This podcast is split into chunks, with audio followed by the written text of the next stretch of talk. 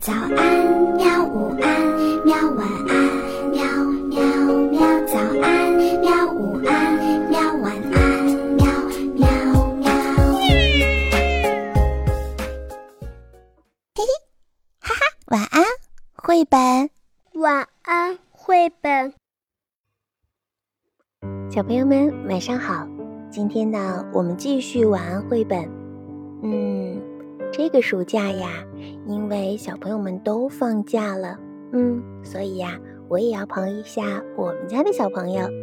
有时候呢，可能不会经常的更新，记得在你特别特别玩的开心的时候，晚上有时间过来来看一下，是不是我们的故事又开始了一个新的呢？嗯，所以呀，嗯，可能要到九月份吧。九月份的时候，我们才可以每天见面啊！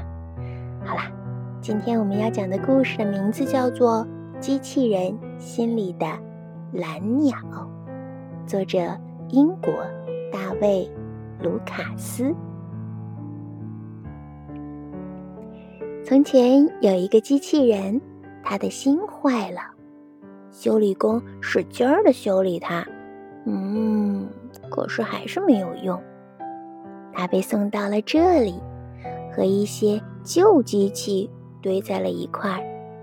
他试着跟他们说话。他说：“喂，你们知道吗？我的心坏了。”可是那些旧机器并没有回答他。他躺了下来，望着天空。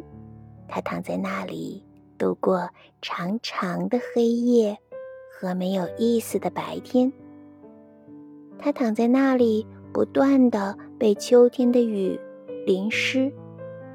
他躺在那里，经历了冬天的第一场雪。有一天，有一只蓝色的小鸟顶着寒风飞了过来，停在他的肩膀上。小鸟，你来这里做什么？他说。我要飞去南方了，他虚弱地说：“那里有暖暖的阳光。可是我现在又冷又累，恐怕再也去不了了。”我想你一定不想待在这里，机器人说：“像我一样变成一个废物。”蓝色的小鸟一直发抖，没有说话。我的心房现在是空的，它温柔地说：“如果你愿意，可以睡在里头。”蓝色的小鸟爬进了机器人的心房里睡觉。机器人望着外面的夜晚，惊讶地感受到自己。有一颗温暖、活跃、跳动的心。每次蓝色小鸟振动翅膀的时候，它觉得自己的心好像也在颤动。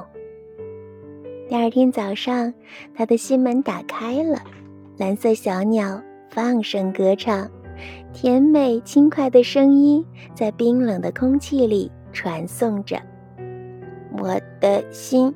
以前只会滴答滴答响，机器人说：“现在它会唱歌了。”蓝色的小鸟在空中转了一圈，机器人觉得它的心也在飞翔，还发出了咯吱咯吱的声音。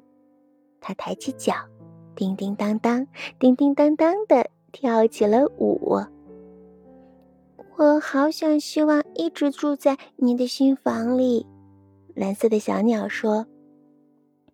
如果我继续留在这里，一定会冻死的。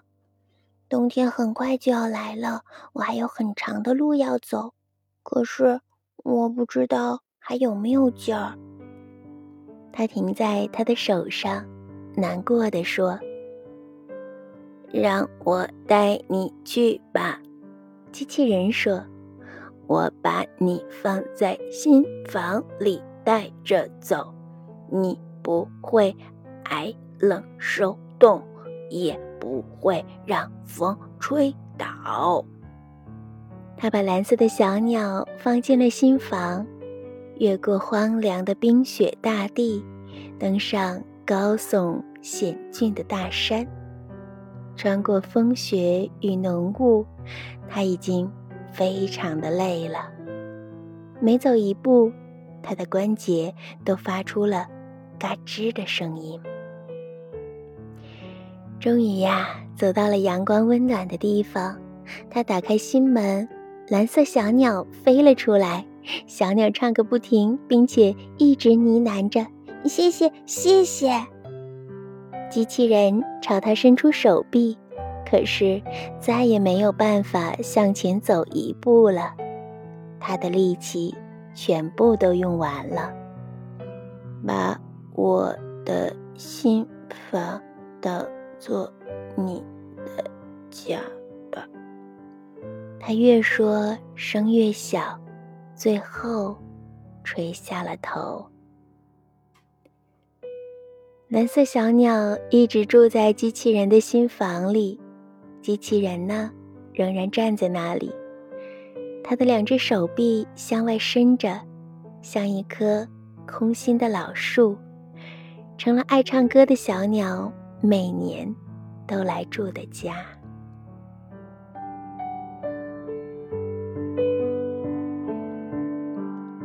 小朋友，故事到这里就讲完了。好感动啊！希望我们每一个小朋友以后也可以去帮助别人。嗯，这样你也会感到快乐的。好啦，今天就到这里吧。嗯，还是要祝你暑假玩的开开心心的。记着，还有作业要写哦。好啦。晚安，就到这里吧，我们下一次再见。